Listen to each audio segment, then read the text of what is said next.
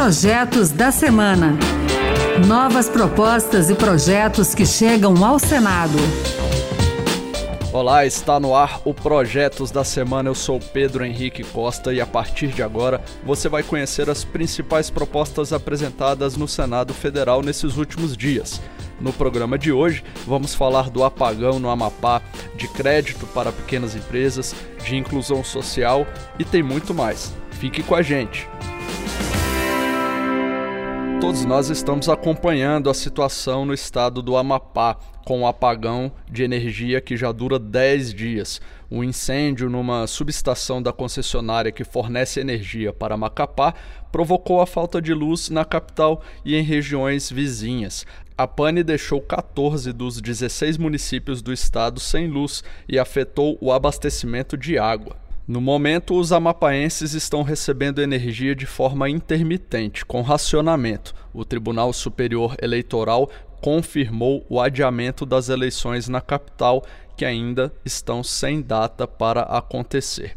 O fato repercutiu aqui no Senado. O presidente Davi Alcolumbre, do Democratas do Amapá, pediu que a Polícia Federal investigue as causas do apagão. O presidente do Senado também quer que a Eletronorte assuma a subestação hoje concedida à Isolux. Davi Alcolumbre destaca que a população não pode viver em um clima de insegurança. Cenas de terror, pneus queimados na rua, manifestações, agressões. Eu quero novamente reconhecer e eu entendo indignação. Eu apoio as manifestações pacíficas.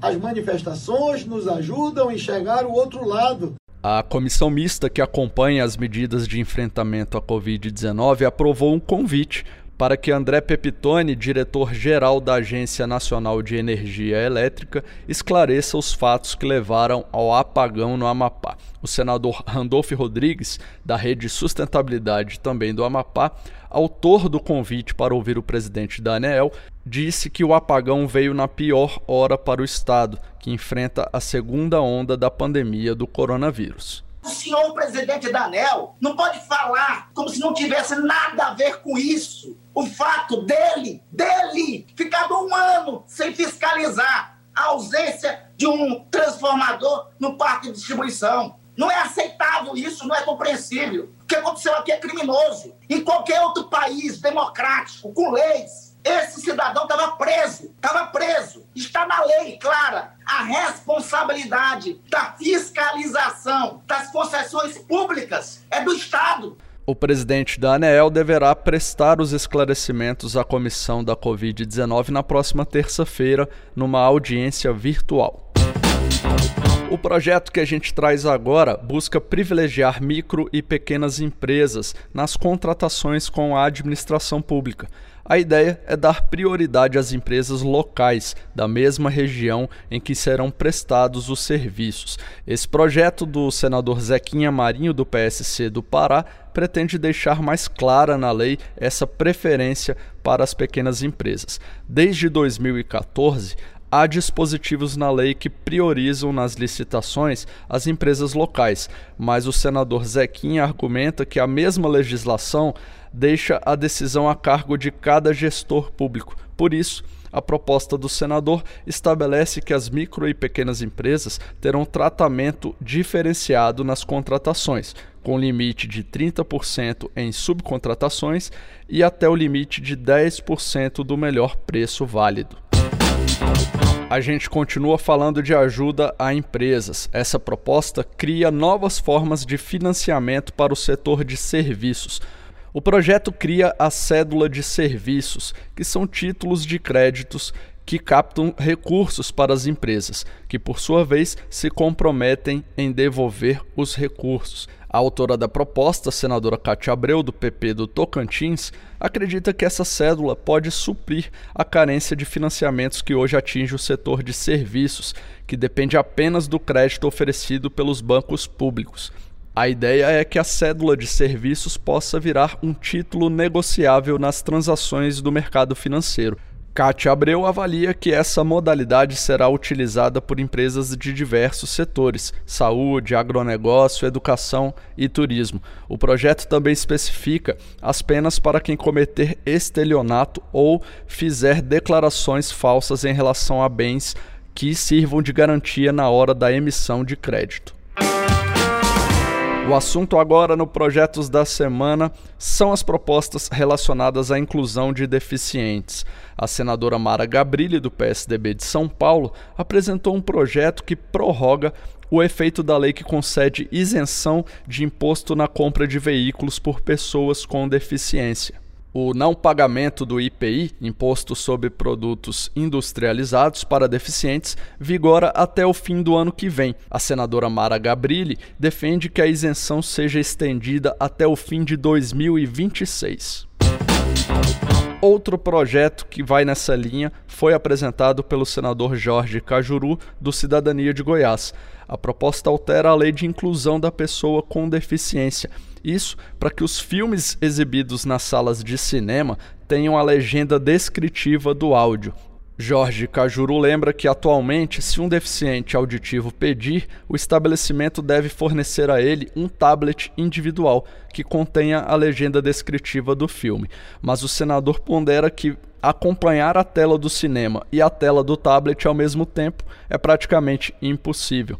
Mesmo reconhecendo que a medida represente desconforto para os demais espectadores, o senador Cajuru sugere que a legenda descritiva do áudio apareça na tela principal de projeção sempre que isso for solicitado. Vamos falar agora de saúde. Esse projeto amplia o teste do pezinho, conhecido por diagnosticar logo após o nascimento a existência de doenças nos bebês. O exame feito pela rede pública detecta seis doenças, e a versão ampliada, que custa cerca de 450 reais nas clínicas particulares, consegue identificar mais de 50 enfermidades. E isso motivou o senador Lazier Martins, do Podemos do Rio Grande do Sul, a defender a ampliação do teste do pezinho no SUS Segundo o senador Lazier Martins, alguns estados, como Minas Gerais e Bahia, e também o Distrito Federal, já fazem o teste do pezinho ampliado nos recém-nascidos e apresentam números favoráveis no enfrentamento das doenças. O senador argumenta que o diagnóstico precoce, além de salvar vidas, torna o tratamento muito mais barato para o sistema de saúde público. Agora, outro projeto que tem a ver com saúde, mas com foco na ciência. Apresentada pelo senador Eduardo Girão do Podemos do Ceará, essa proposta proíbe o uso de células tronco extraídas de embriões humanos para fins de pesquisa. Células tronco são aquelas células base que podem se desenvolver e se tornar uma célula específica de algum órgão do corpo. A medicina tem alcançado resultados satisfatórios na reprodução de células em tratamentos de câncer, leucemia e outras doenças. Mas o senador Eduardo Girão é contra o uso dessas células por acreditar que o embrião já configure uma forma de vida e que não deve ser exposto a tais procedimentos. E antes de fechar o programa de hoje, vou reforçar que no portal E-Cidadania, lá no site do Senado, tem uma ferramenta para incentivar a participação dos alunos de todo o país na criação e na avaliação de ideias legislativas.